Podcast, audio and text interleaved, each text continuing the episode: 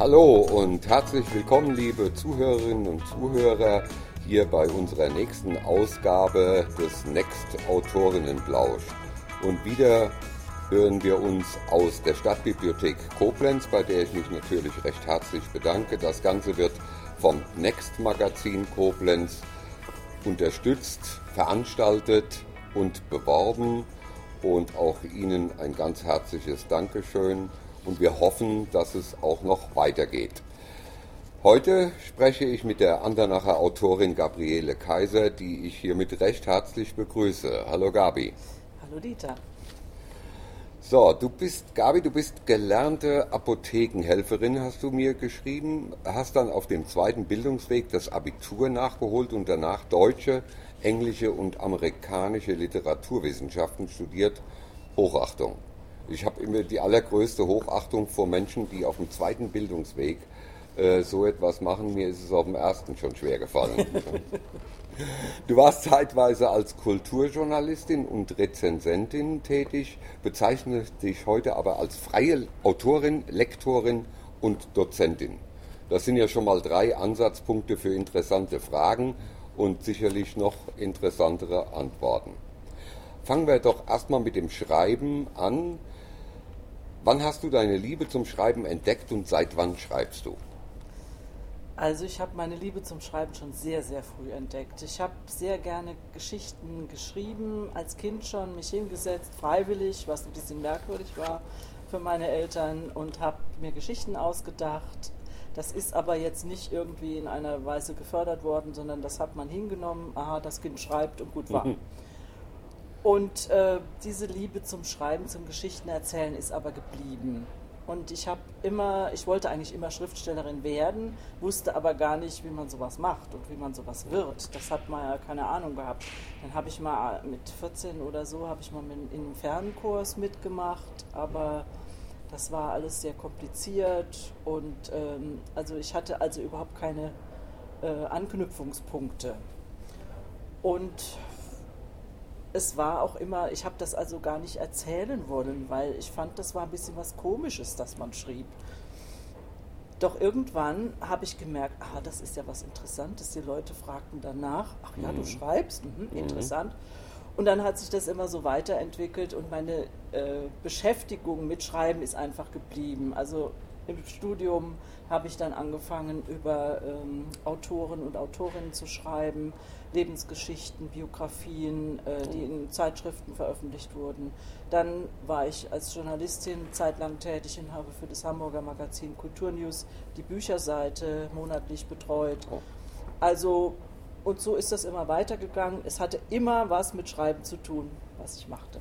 Aber auch viel mit Lesen. Lesen natürlich. und Schreiben. Und natürlich, das ist natürlich ja. eine tolle Kombination. Äh, ja, das kann ich mir gut vorstellen. Bevor wir auf dein neues Buch zu sprechen kommen, äh, würde ich gern noch mal ein bisschen was zu deinen bisherigen Veröffentlichungen hören. Kannst du uns einen kurzen Abriss deiner bisher, ich glaube, über zehn Veröffentlichungen geben? Ja, so genau weiß ich das gar nicht. Also es sind, sind mehr als zehn, weil ich drei Bücher nicht alleine geschrieben habe. Die habe ich mit einem Partner geschrieben, also da habe ich nur halb mitgeschrieben. Äh, das erste von mir veröffentlicht oder der erste von mir veröffentlichte Roman ist die Mördergrube. Der ist im Reklamverlag Verlag Leipzig herausgekommen. Und das war so der Start. Das war das 1998 war, und ja. danach habe ich kontinuierlich immer alle ein, zwei manchmal auch drei Jahre ein Buch veröffentlicht. Also schon über 20 Jahre. Ja. Du hast gesagt, du hast mit einem Partner geschrieben. Ich habe das selber einmal versucht, das ist kläglich gescheitert, muss ich ganz ehrlich sagen. Weil muss man da nicht auf genau einer Wellenlänge und Ebene auch arbeiten, damit nicht der eine mehr und der andere weniger macht? Ja, das war schon so, dass äh, also es es war eine interessante Erfahrung, sagen wir es mal so. Aber ich habe für meine Begriffe jetzt festgestellt, ich möchte alleine schreiben, weil man einfach zu viele Kompromisse machen muss. Der andere hat jetzt ganz andere Schwerpunkte. Mein Partner damals, der wollte Action, der wollte, dass die Dinge brodeln und äh, das ist nicht so meins. Ne? Also mhm. Flucht, abhauen und sowas alles. Mhm. Also da musste was los sein. Ich bin eher für die leisen Töne und äh, das darf ich dann halt machen, wenn ich alleine schreibe. Ja, ist klar. Also das, das sind die Probleme des, des Teamworks Ja. eigentlich immer. Und äh, daran ist auch unsere Zusammenarbeit damals gescheitert. Was nicht schlimm ist. Es ist halt, Ist wie, wie du sagst, eine Ja. interessante Erfahrung. Ja. Aber interessant ist ja die kleine Schwester von, nee, darf ich hier nicht sagen. ähm, nee, aber es ist eine Erfahrung, die man mal gemacht haben sollte. Es gibt Leute, bei denen klappt das gut. Genau. Aber dann muss, müssen wohl andere Voraussetzungen da sein. Da muss man wirklich auf einer Wellenlänge sein. Ja. Ja, und dann kam die Mazzari-Reihe. Das erste Buch war der Apollo-Falter und sämtliche Bücher, sieben sind es bis jetzt, Sieben. sind äh, bei Gmeiner herausgekommen und spielen alle in Koblenz und Umgebung. Also Franka Mazzari ist eine Koblenzer Kriminalkommissarin, ist so ungefähr mein Alter, ein bisschen jünger, weil ich ja jetzt schon im Rentenalter wäre. Und ähm, also dadurch, dass eben der Dienstbezirk Koblenz so groß ist, kann ich überall hin ausweichen, bis nach Bad Neuenahr-Ahrweiler oder Andernach spielt natürlich auch eine Rolle, drüben ähm, Leutesdorf. Das sind alles so die Bezirke, die ich jetzt kriminell bestückt habe.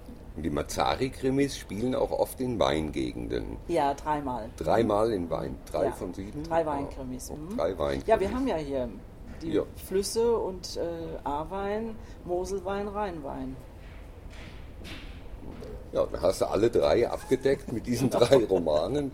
Aber das ist natürlich auch eine schöne Voraussetzung für Leute, die sich für Wein interessieren. Du, du schreibst dann auch in den Büchern viel über den Wein. Richtig. Ja. Also da habe ich mich schon mit Vincent zusammengesetzt, habe mir genau erklären lassen, wie die Dinge funktionieren, habe sogar einmal mitgemacht an so einem Weintag, Weinlese, wo man alles erklärt bekommen hat, wie das dann weiterverarbeitet wird. Also das war eine sehr schöne, anschauliche Sache. Da habe ich sehr viel gelernt und auch viel mitgenommen. Das ist ja das Tolle, man lernt immer auch viel beim genau. und das mache Schreiben. ich sehr gerne. Ja, ne, das ist eine gute Voraussetzung fürs Ja. Schreiben, auf jeden Fall. Ähm, hast du noch sonst andere? Äh, sonst hast du keine Reihen geschrieben. Das ist lediglich die Mazzari-Reihe. Genau. Und alle anderen Bücher sind alleinstehend. Mhm. Ja, dann, dann kommen wir natürlich auf dein allerneuestes Buch zu sprechen. Das aktuelle, das gerade rechtzeitig vor Weihnachten erschienen ist. Es heißt Versehrte Seelen und stellt eine neue Protagonistin vor, die diesmal in Bonn ermittelt. Erzähl uns ein wenig, worum es geht. Also die neue Protagonistin heißt Helena Rosenbaum, ist ebenfalls ähm, Kommissarin, kommt von Berlin nach, äh, nach Bonn und äh, nicht ganz freiwillig. Die Gründe werden im Laufe des Romans deutlich und sie denkt halt, äh, ja, ist was ganz anderes in Bonn, im beschaulichen Bonn. Aber mitnichten, sie wird sofort mit einem Mord konfrontiert. Ein ehemaliger Politiker ist ähm, ermordet worden und ähm, man weiß also nicht, was da los war. Und dann kommt sofort ein Amoklauf. Das ist aber Action dann. Da Jetzt ist bist ja- du das erste Mal im Action-Bereich dann. Nee, das Ja. ist nicht das erste Mal, Ja. aber das ist, äh, ja, es ist ein Amoklauf, das ist mir irgendwo nahegelegt worden von einer Agentin, dass Amoklauf äh, was wäre, was man noch bestücken könnte. Habe ich mich mal dran gewagt, obwohl es eigentlich nicht mein Thema war, aber ich, wie immer, habe ich mich dann reingearbeitet Mhm. und habe mir äh, sehr viele Bücher zugelegt, wie eben bei so einem Amoklauf vorgegangen wird, was da bestimmte äh, Dinge, die beachtet werden müssen, wie die Polizei da mit umgeht. Und da habe ich natürlich auch wieder viel bei Mhm. gelernt. Also Recherche ist ja das A und O und da lege ich viel Wert drauf. Das ist richtig. Ähm, versehrte Seelen, ähm, das gibt den Hinweis eigentlich schon darauf, was der Hintergrund des Buches ist. Kannst du dazu was sagen noch? Ja, es geht um mehrere versehrte Seelen. Also Helena ist jetzt eine ganz andere Protagonistin als meine Franka. Franka ist mir ähnlich, äh, auch so von meinen Werten, von meinen Vorstellungen, während Helena eine ganz andere Sozialisation hatte. Also sie ist äh, aus einer deformierten Familie, um es mal so zu sagen, ähm, war eine Zeit lang Straßenkind, äh, ist dann trotzdem zu den richtigen Menschen gekommen, zu Streetworkern, die sie mhm. aufgefangen haben, die sie gefördert haben, die ihre Talente entdeckt haben. Und äh, das war mir auch ganz wichtig, mal zu zeigen, dass jemand, der aus desolaten Verhältnissen kommt, es trotzdem schaffen kann. Ja. Und sie wurde dann Polizistin, also ist zu dem, dem Verein gegangen, den sie vorher immer abgelehnt hat, die blöden Bullen. Äh, da war, ist man natürlich immer weggelaufen, aber ähm, sie hat festgestellt, dass, das, dass sie da was bewirken kann. Und sie ist gerne Polizistin, aber sie ist eine ganz andere Polizistin. Sie hat ihre Macken und sie bietet dann auch ihrem neuen Chef die Stirn. Was nicht schlecht ist. Hat mir gut gefallen. Ja, das ist ja das Selbstbewusstsein ist eigentlich eine große Voraussetzung für den Polizeiberuf. Das muss da sein. Ähm, aber du sagtest, es verschiedene versehrte Seelen. Genau, also es geht einmal, Helena ist natürlich eine versehrte ja. Seele, äh, ihr Chef aber auch. Aha. Ihr Chef, äh, das kommt erst ganz zum Schluss heraus, warum er sich so hart äh, verhält, wie er sich verhält, was sie nicht ganz nachvollziehen kann. Äh, dann eben der Täter, mhm. ein ehemaliges Heimkind und mir ging es auch in diesem Buch sehr viel um das Thema Heimerziehung, wie das in den 50er, 60er Jahren damals passiert ist, nämlich das war eine Pädagogik, die eben nur auf Gehorchen, Bestrafen äh, bestand und ähm, da ist sehr viel Missbrauch betrieben worden, nicht nur sexueller Missbrauch, sondern Missbrauch in jeglicher Form. Äh, und das Schlimme ist eben unter christlichem Deckmantel. Mhm. Also es war, ist auch, spielt auch überhaupt keine Rolle, ob das jetzt katholische Träger waren, evangelische Träger oder staatliche Träger. Sie haben alle ähnlich äh, gelehrt, erzogen, die Kinder brechen wollen, äh, Willen brechen wollen, die durften keinen eigenen Willen haben. Das ist ein Thema, das mich sehr äh, interessiert hat und wo ich auch sehr viel recherchiert habe drüber. Äh, hat die Nähe zum Nationalsozialismus 60er, frühe 60er Jahre ist ja so weit nach dem äh, Zweiten Weltkrieg, dem Ende des Zweiten Weltkrieges nicht. Hat die auch was mit dieser harten Heimerziehung zu tun? Auf jeden Fall. Die Wurzeln kann man ganz direkt noch, nach, noch sehen. Äh, es gab ein Buch, ähm, das millionenfach auch nach dem Krieg noch äh, gekauft wurde die deutsche Mutter und ihr erstes Kind. Da ist also oh, genau beschrieben worden, Kind auf gar keinen Fall verhätscheln, äh, schreien lassen, das muss die Lungen ausbilden. Also diese Dinge, die wir ja teilweise auch noch erlebt haben. Und ein Klaps schadet sowieso nichts und äh, immer drauf. Ähm, Kinder müssen gehorchen. Das ist das Oberste gewesen. Und äh, das hat natürlich seine Ursachen noch in, in Nationalsozialismus. Da hat sich nicht so furchtbar viel geändert. Erstaunlich, dass sich das so lange gehalten hat. Wobei ja. die 60er waren ja auch genau teilweise das krasse Gegenteil, anti-autoritäre Erziehung. Äh, Summer, Summer, Summerfield, Somerset? Summer Hill. Summer Hill, das genau. Interessante genau. ist ja, dass ehemalige Mitglieder der RAF, wie zum hm. Beispiel Ulrike Meinhoff, haben äh, eine Kampagne gegründet, eine Heimkampagne gegründet. Die sind in die Heime gegangen, um die Missstände dort öffentlich zu machen. Das war also wirklich eine gute Sache. Die mhm. haben mit einer guten Sache angefangen. Was dann daraus geworden ist, das unterstütze ich natürlich auch nicht.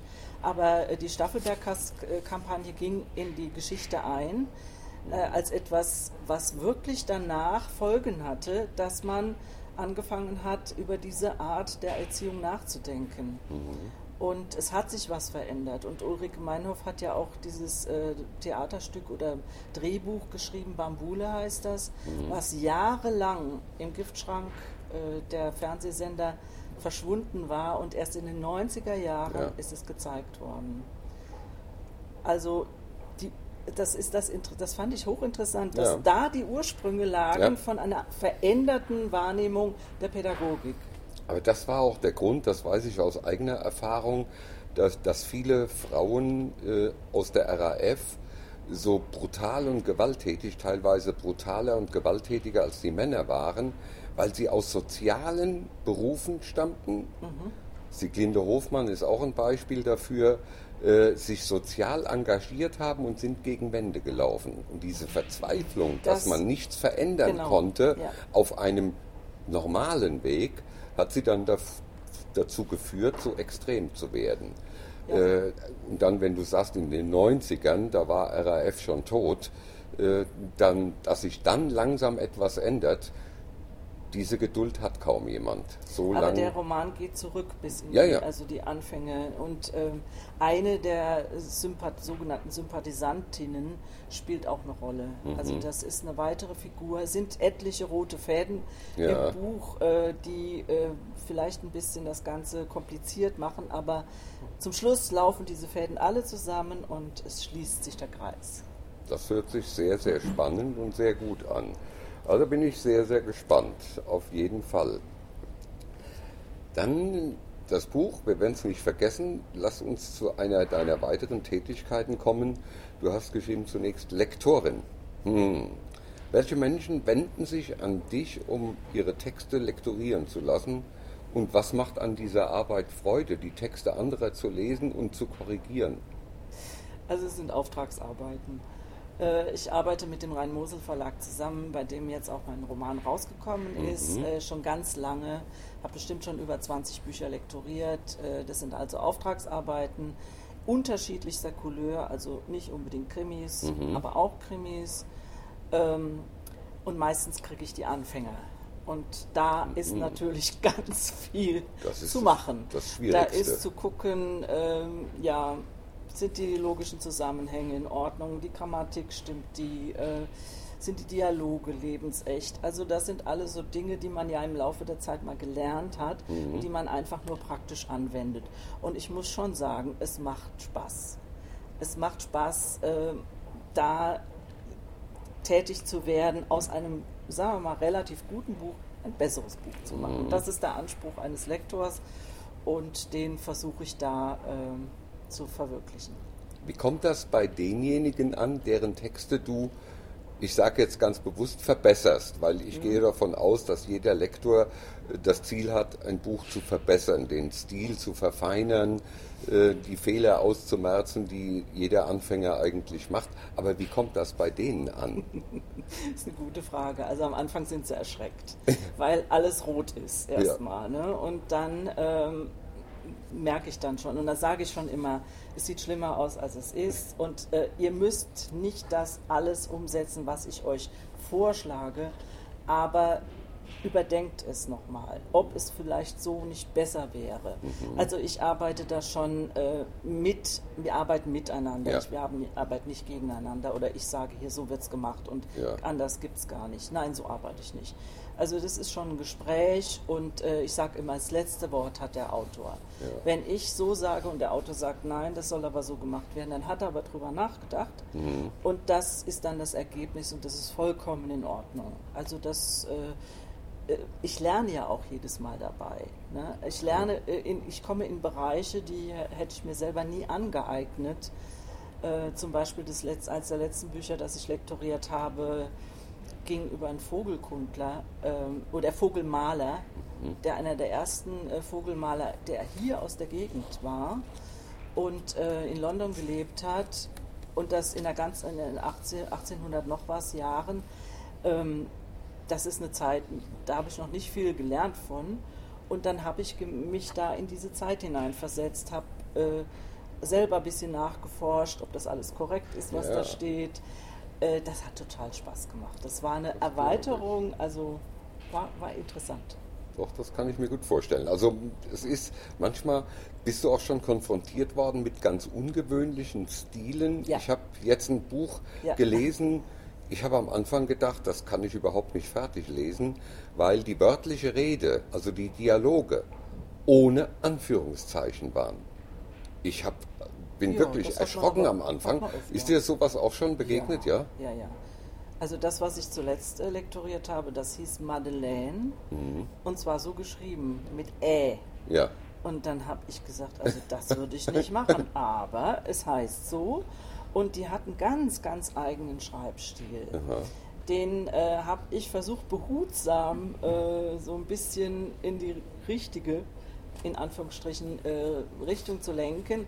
Aber ich habe festgestellt, sie ist bei vielem geblieben, was sie äh, wollte und das hat dann wahrscheinlich auch seinen Sinn gehabt. Warum sie das genau so ausdrücken wollte Ja. und warum sie dieses Madeleine so schreiben wollte, wie man es spricht. Ja.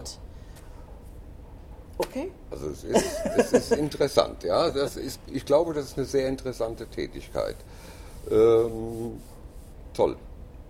Wenn ich mehr Zeit hätte, würde mich das sicherlich interessieren. Aber da reicht die Ja, Zeit leider man- nicht ja, dazu. Ist auch sehr zeitaufwendig, Ist ja, auf jeden oder? Fall, weil das ist mit einem Durchgang nicht getan. Ja, Das mehrfach. gibt mehrere Durchgänge Ja. und das dauert natürlich, ja. Nun gut. Nächstes Thema. Am spannendsten finde ich nämlich deine Angabe, dass du dich auch als Dozentin bezeichnest. Lehrtätigkeiten faszinieren mich grundsätzlich. Also die Frage, was und vor allem, wie unterrichtest du? Ja, mit der Dozentin habe ich mich anfangs ein bisschen schwer getan. Ich fühle mich nämlich nicht unbedingt als Lehrerin. Also das war so, dass die Volkshochschule Andernach auf mich zukam vor ein paar Jahren und hat gefragt, wollen Sie denn nicht einen Schreibkurs machen? Und dann habe ich erst gedacht, naja, ich bin ja nicht so die Lehrerin und ob ich das kann und ob das überhaupt was ist für mich. Und ähm, dann habe ich angefangen und bin seitdem absolut begeistert. Also diese Klasse oder diese Gruppe, die ist mir so wertvoll. Das macht so viel Spaß mit denen. Es ist auch viel mehr als eine VHS-Gruppe. Das ist äh, einfach, ja, man tauscht sich aus, man lernt voneinander. Ich lerne genauso von denen wie die von mir. Ähm, es ist, ich gehe da unheimlich gerne hin jetzt. Und das denke ich, dass man muss sich dann einfach mal überwinden, auch wenn man am Anfang, wenn man dann sich nicht so recht vorstellen konnte, was daraus wird. Es wurde ganz toll und es ist so inzwischen, dass wir also eine Warteliste haben. Dass, äh, wir haben schon mehrere Projekte zusammen gemacht, wir haben Broschüren zusammen gemacht. Äh, es wächst, es wächst immer mehr und das Schöne ist, also es wird ist so, dass in jeder Stunde wird ein Text vorgestellt von einem der Teilnehmer. Wie viele sind das, wenn ich gerade Ähm, Im? Moment dürfen wir nur zwölf. Wir Zwölf. waren schon mal mehr, aber wegen Corona dürfen wir Ja. nur zwölf.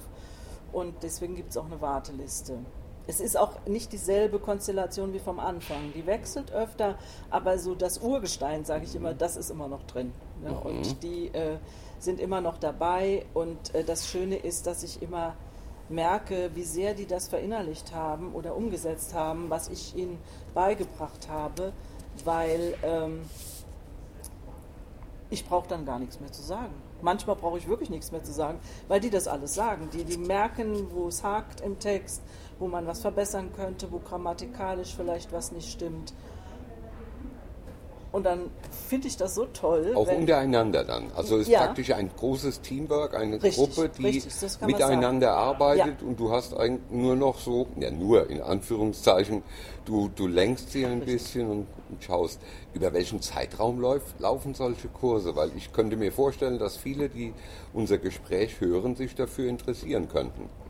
Also es äh, sind immer Sechser-Einheiten, alle 14 Tage, anderthalb Stunden am Abend. Und wenn die Sechser-Einheit vorbei ist, dann gibt es eine neue. Aber wie gesagt, es sind, äh, wir haben eine Warteliste, aber es ändert sich ja immer mal was. Weil es zieht mal jemand weg oder äh, jemand merkt, ach, das ist doch nicht so das, was ich eigentlich will, schreibt nicht mehr, sondern hat andere Hobbys. Und deswegen wird schon immer mal wieder ein Platz frei. Also ich würde schon immer mal wieder nachfragen. Ähm, und es ist einfach, es ist eine tolle Gruppe. Es ist wirklich, ich äh, Du bin sagst- ganz begeistert von Du sagst sech, Sechser-Einheiten, also sechsmal alle 14 Richtig. Mhm. Tage.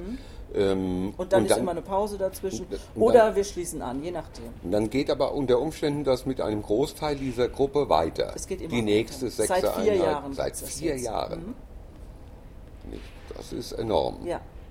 Also bleiben auch viele dabei. Ja. Ist es, geht es da in diesen äh, Kursen nur um die Schreibtechnik oder auch um das Drumherum? Also wie veröffentliche ich, was mache ich nachher mit meinem Text? Es geht um alles. Also ich sage immer, wer Fragen hat, kann die gerne stellen. Ich kann die aus meiner Erfahrung beantworten. Mhm. Äh, da kam jetzt auch mal was, wie ist das mit einer Agentur oder äh, mit einem Lektorat oder sowas. Genau, Da kann ja. ich natürlich Antwort geben. Und, äh, aber im in der Hauptsache geht es darum, dass jeder seinen Text mitbringt und den dann verbessert haben will. Und ganz wichtig, es wird konstruktive Kritik geübt. Ja. Keine Niedermachen. Es wird also niemand irgendwie äh, bloßgestellt oder sonst wieder. Gehört ja auch sehr viel Vertrauen dazu, Ja. sich Texte der Öffentlichkeit preiszugeben. Und ich denke, dieses Vertrauen ist noch nie missbraucht worden. Also wir haben eine sehr, sehr gute Zusammenarbeit. Das hört sich sehr gut und sehr konstruktiv an. Und ich kann mir vorstellen, dass das auch zu guten Ergebnissen führen Ja. kann.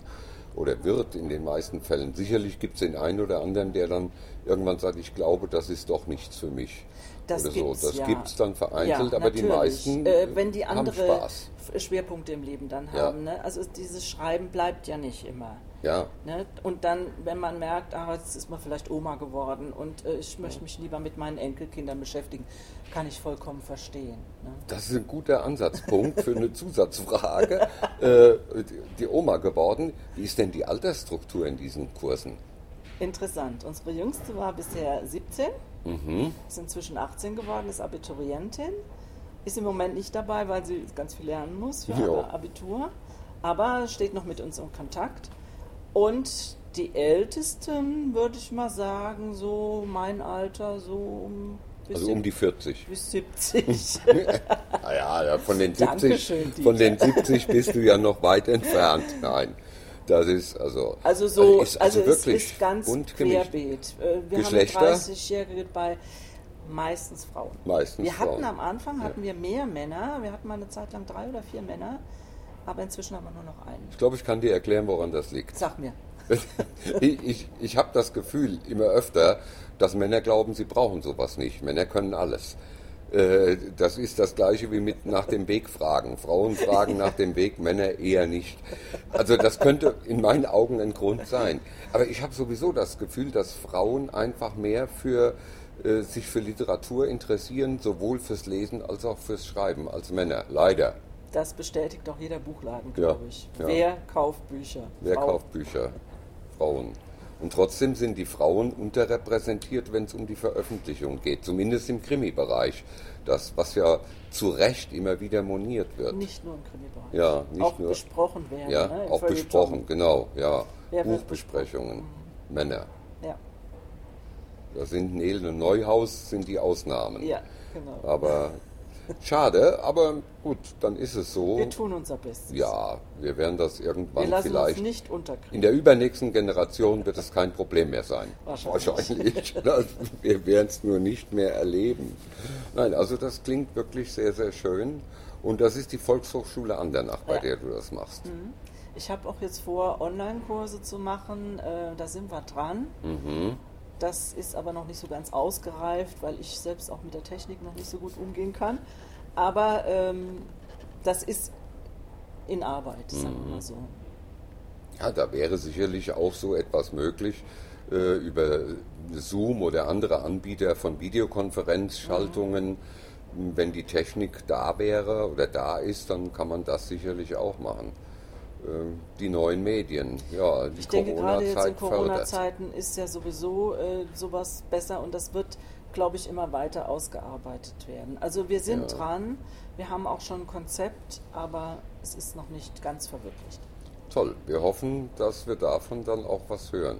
Denn gerade das ist natürlich die, eine der wirklich guten Möglichkeiten, dass man sich auch über größere Entfernungen Richtig. austauscht, ähm, nicht gezwungen ist, irgendwo hinzufahren Genau. äh, des Abends. ähm, das ist keine schlechte Idee.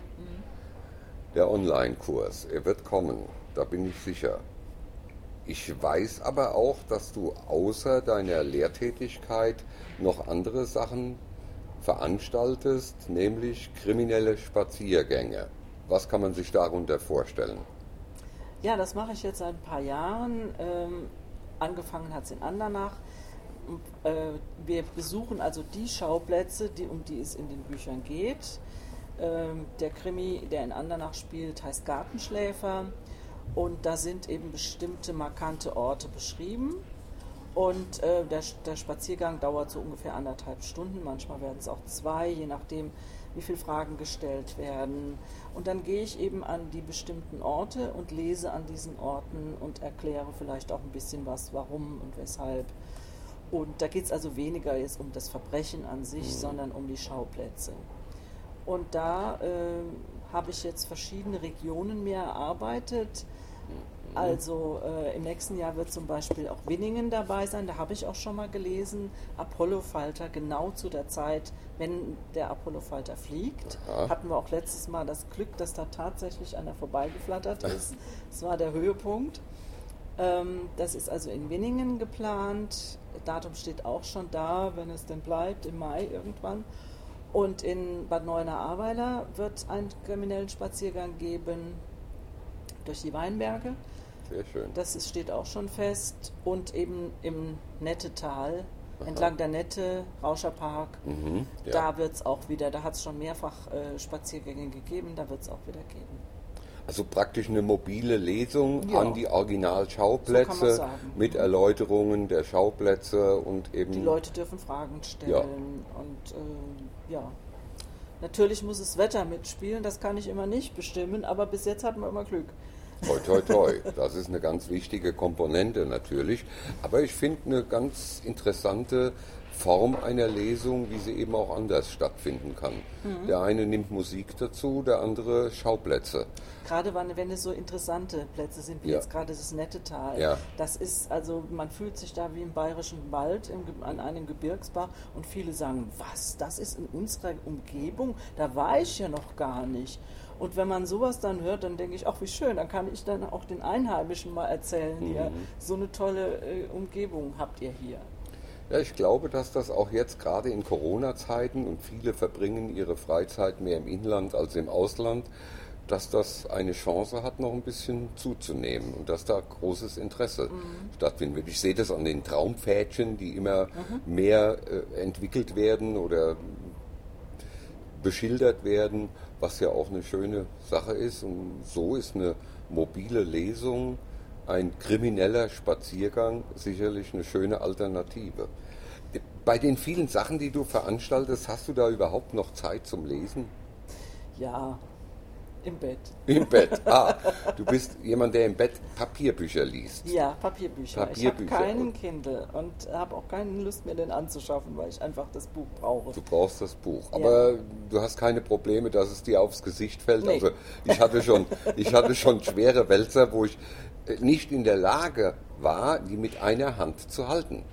Und das ist dann schon, ja, gut. Mhm. schon schlimm. Da, da kann aber, man sich ja irgendwie behelfen ja, mit Kissen und ja, so. Also du liest gerne im Bett. Ist auch ja. nicht schlecht. Und was liest du dann am liebsten? Ja, ich lese natürlich auch die, äh, die Kollegen. Mhm. Und äh, also meistens Krimis, muss meistens ich schon zugeben. Krimis, und ja. neben meinem Bett liegt so ein hoher Stapel, der müsste eigentlich abgearbeitet werden. kommen nur immer wieder neue dazu, das ist das Problem. Aber ich lese zum Beispiel nicht nur abends vorm Einschlafen, weil die Zeit ist immer ganz kurz. Äh, mhm. Ein Buch ist, trägt mich am besten in den Schlaf. Mhm. Aber ich lese gerne morgens, weil ich sehr früh aufsteher ja. bin. Und äh, wenn ich dann so um fünf oder halb sechs aufstehe, gucke ich auf die Uhr und denke, ach, kannst noch ein Stündchen, anderthalb lesen. Und da kriegt man schon was weggeschafft. Hast du sowas wie Lieblingsautoren, Autorinnen? Liest du lieber Männer oder Frauen? Ach, das kann ich so gar nicht sagen. Das ist äh, ganz unterschiedlich. Also ich habe etliche Frauen natürlich, aber ich lese auch Männer gerne. Mhm. Ich lese immer gerne Bücher, aus denen ich was lerne. Also jetzt nicht mhm. so der Abklatsch vom 150. Wer war es gewesen? sowas, das lese ich nicht so gerne. Aber wenn da jetzt äh, mir neue Welten sich erschließen, wobei ich nicht so gerne nach in die Vergangenheit gehe, also so historische Sachen lese ich mhm. jetzt nicht so gerne, aber vielleicht habe ich nur noch nicht das Richtige in der Hand gehabt. Ähm, aber ich lese halt gerne so gegenwartsbezogene, ähm, problematische, hauptsächlich mit Psychologie was zu tun hat. Das ist so mein Gebiet wo ich mich ein bisschen auch auskenne und was ich auch in meinen Büchern immer wieder verarbeite, die Psychologie. Gibt es da Lieblingsautoren, dass du sagst, ah, von dem lese ich am liebsten alles, von ihr oder ihm? Ja, das ist einmal Gisa Klönne, von mhm. der habe ich alles gelesen und warte auch schon aufs nächste. Mhm. Das ist eine Kollegin. Oliver Buttini lese ich auch sehr gerne, also so diese Spannbreite. Mhm. Also nicht so die die bekanntesten, gängigen äh, Bestseller-Autoren eher also mit weniger. Bestsellerlisten habe ich ein bisschen Probleme. Ja. Da frage ich mich immer, warum ist das jetzt ein Bestseller geworden? Aber vielleicht haben andere Leute andere Geschmäcker, ist ja okay. Ne? Ich muss ja nicht das Ja. genau denselben Geschmack Vielleicht liegt es daran, dass wir Autorinnen und, und Autoren Bücher auch ein bisschen anders bewerten. Also ich, wir haben ja die Erfahrung gemacht äh, im Syndikat der Autorinnen Autorenvereinigung der Krimischreibenden, deutschsprachigen Krimischreibenden, dass die Preisträger der vergangenen Jahre alles keine Bestseller-Autoren waren. Das waren oft Bücher, die unter ferner liefen. Liefen. Ja, weil man ja auch das Besondere sucht. Ja, für man, man, man, Preisträger. Ne? Für Das die, ist, die Preisträger, das waren in unseren Augen dann oft herausragende Romane, aber vom wirtschaftlichen Aspekt her selten, ich glaube überhaupt kaum ein Bestseller. Das ist, glaube ich, ein großes Problem, dass die Verlage halt nach Verkäuflichkeit Ja. schielen. Ja. Was ist gefragt? Ja. Und das ändert sich ja ständig. Ja, das, Das, stimmt. ist, das bleibt ja nicht. Dann hat man sich jetzt an eine, ähm, ein bestimmtes Thema gehängt und dann plötzlich heißt es, ja, das ist jetzt schon Vergangenheit. Brauchen sich gar nicht mehr mit beschäftigen. Und deswegen sage ich mir auch, also ich mache das, was ich möchte und nicht, was mir irgendjemand sagt, das wäre jetzt gerade in. Mhm. Ähm, da äh, habe ich mich ein bisschen von entfernt. Ja, das ist sicherlich ist das das Beste. Ich werde das auch weiterhin so machen, weil ich habe einmal tatsächlich auf einen Rat hin, es müsste mal was geschrieben werden über dieses und jenes Thema, einen Roman geschrieben, der liegt heute noch. Den will keiner. Obwohl es hieß, ja, aber das ist ein Thema, das ist mit Sicherheit jetzt en vogue, interessant, aktuell, da müsste man mal was drüber schreiben. Ja, habe ich gemacht. Habe ich schon Ende. gehört. Ja. Das ist natürlich dann Deswegen, es bringt gar nicht gut, es bringt Nee, nichts. bringt Man soll nichts. bei dem bleiben, was einem Spaß macht. Genau, und was einem liegt. Ja. Und da sind wir aber eigentlich auch genau bei dem Punkt, den ich auch noch gern von dir als Dozentin und Lektorin wissen würde. Gibt es so ganz allgemeine Tipps für diejenigen der Hörerinnen und Hörer, die sich mit dem Gedanken tragen, vielleicht dieses spannende Hobby oder sogar den Beruf des Autors, der Autorin zu ergreifen? Gibt es da allgemeingültige Tipps? Lernen, Lernen. lesen. also ich denke an allererster Stelle lesen. Man muss, um auch selber was schreiben zu können, muss man ganz viel gelesen haben, Mhm. um ein Gefühl für Sprache zu bekommen und wie man mit Sprache umgeht. Mhm. Ja, aber ich habe doch meinen eigenen Stil. Ich möchte doch niemand Ja. kopieren. Das Das, sind so diese. hören, das, ja. das sind dann sicherlich die Argumente. Ja, Ich, ich will ja keinen kopieren. Wenn ich schreiben will, wie, wenn ich Stephen King lese, dann schreibe ich nachher vielleicht wie der. Das will ich ja gar nicht. Also man muss schon seinen eigenen Stil herausarbeiten, entwickeln. Das dauert. Das kann man nicht sofort. Das ist, da ist viel, viel Arbeit vonnöten. Und Schreiben ist, wie wir alle wissen, ein Handwerk. Das muss man lernen. Das ist genauso wie man Tisch äh, Schreinern lernen muss, dass, dass da eben vier, äh, vier Stempel hat und eine Platte. So hat ein Roman eine Architektur, die man bedenken muss. Und ansonsten fällt alles zusammen. Und äh, das ist was, was viele eben nicht so von Anfang an äh, bedenken. Und dann heißt es, ja, ich habe ein Buch geschrieben, ich, als ich noch Vorsitzende war vom Ver Verband Deutscher Schriftsteller in Rheinland-Pfalz, kamen ganz oft Autoren auf mich zu, sogenannte Autoren. Ich bin auch Autorin, ich habe ein Buch geschrieben, ich möchte Mitglied werden. Und wenn sich dann herausgestellt hat, die haben in Bezahlverlagen veröffentlicht, äh, Ja. dann hab, musste ich sie bitter enttäuschen, die durften kein Mitglied werden. Ja, aber wieso denn nicht? Ich habe doch dafür viel Geld bezahlt. Ja, genau. Das Ja. soll man ja einfach nicht. Man soll nicht Geld dafür bezahlen, sondern man soll Geld dafür bekommen. Ich habe für meinen Meisterbrief und Doktortitel auch viel Geld bezahlt. Nein, das ist, das ist natürlich die, die falsche Herangehensweise. Ja, also, man soll Spaß daran haben und äh, man muss sich einfach, man muss lernen wollen, sich weiterentwickeln wollen. Es gibt so viele Angebote, Schreibkurse, Schreibwerkstätten, äh, da kann man, im, also das mache ich auch immer noch, weil ich einfach denke, man lernt ja nie aus. Man kriegt immer noch hier und da äh, was mit, was man verwerten kann und das macht einfach auch Spaß. Ne? Und man, man tritt nicht auf der Stelle. Ich würde auch solchen Leuten entgegenhalten, würde sagen, wenn du Angst hast, du schreibst nachher wie Stephen King, dann verstehe ich die Angst nicht ganz, denn das muss man können. Und wer das kann, warum soll der nicht wie Stephen King schreiben? Äh, Gibt es ja keinen, eigentlich keinen Grund dafür. Äh, das ist kein Kopieren. Ähm, ich denke auch, ich kann einen anderen Schriftsteller oder eine andere Schriftstellerin nicht kopieren, oder? Ähm, ja, es bringt doch nichts. Nee, nee ich glaube, es geht, ich glaube, es geht auch gar nicht. Ja, das ist ja wie es, die Maler, die dann erstmal ja. äh, malen lernen, also zum Lernen, ja, ja, Weil die Maler lernen ja auch erstmal das Bild kopieren ja. von dem Meistermaler. Äh, aber dann merke ich doch, welcher Stil mir liegt, ja. welchen ich kopieren ich kann ne? und welchen nicht. Und wenn ja. ich den Stil gefunden habe, den ich leicht kopieren kann, dann brauche ich nichts mehr. Dann kann ich ja selbst mhm. schreiben. meine, letztendlich sind es die Ideen. Gibt es sowas wie einen Kardinalfehler, den Schreibanfänger oft machen? Gibt es das? Ja, das ist die Idee, dass jeder ja schreiben kann. der Glaube, das kann so schwer nicht sein, der, ja. Bol, der Bohlen kann es ja auch. Genau. Ja. ja. das hat man leider oft. Ne? Ja. Und äh, ich merke das auch immer wieder bei den Fragen, die so im Internet gestellt werden. Braucht man denn unbedingt einen Lektor? Äh, wozu ist das denn gut? Mhm. Ja, man braucht einen Lektor, aber der, Verle der Verlag stellt den Lektor. Ja. Äh, man muss halt vorher schon mal was Ordentliches geliefert haben, bevor ein Buch überhaupt lektoriert wird. Ja. Und ähm, also das, oder ich will damit Geld verdienen. Ja. Das, das ist ja so leicht. Funktioniert in der Regel nicht. Ja. Naja, aber das, das ist natürlich das Problem der Self-Publisher, die auf eigene Rechnung ähm, ein Buch ohne Verlag herausbringen wollen, dass das Lektorat einem eben nicht geschenkt wird. Mhm. also die müssen Lektorat natürlich bezahlen, das ja. ist klar.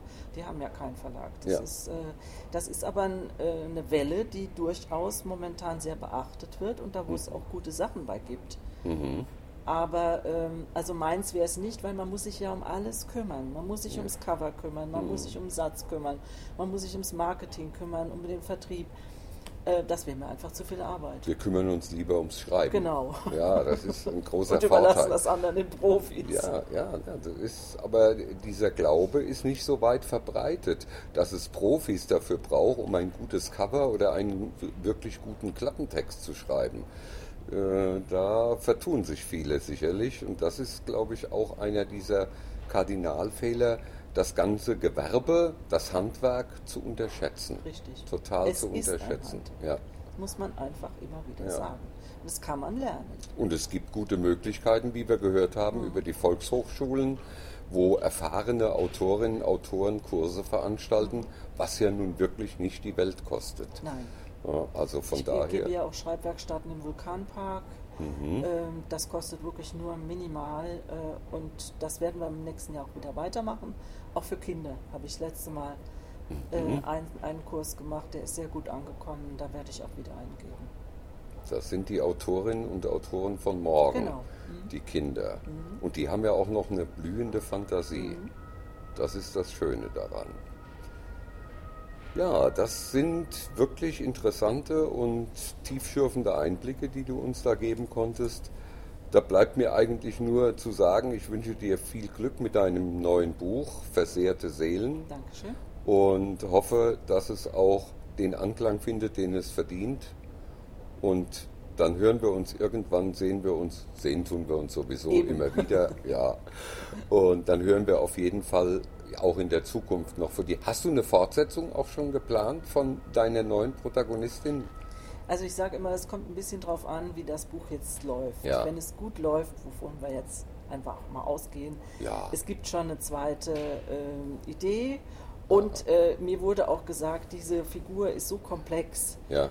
Die muss einfach weitermachen. weitermachen. Und ich habe auch in meinen Notizen nochmal geschaut, da steht noch einiges drin, was noch verarbeitet werden kann, was noch nicht Raum gefunden hat in dem ersten Buch. Sehr schön. Dann drücken wir dir die Daumen, dass es so läuft, dass wir auch irgendwann über die Fortsetzung berichten können. Und bis dahin wünsche ich dir alles Gute. Dankeschön. Und unseren Hörerinnen und Hörern wünschen wir natürlich, kommt gut über diese komplizierte und schwierige Zeit, bleibt vor allem gesund und dann hören wir uns hoffentlich bald wieder. Bis dann.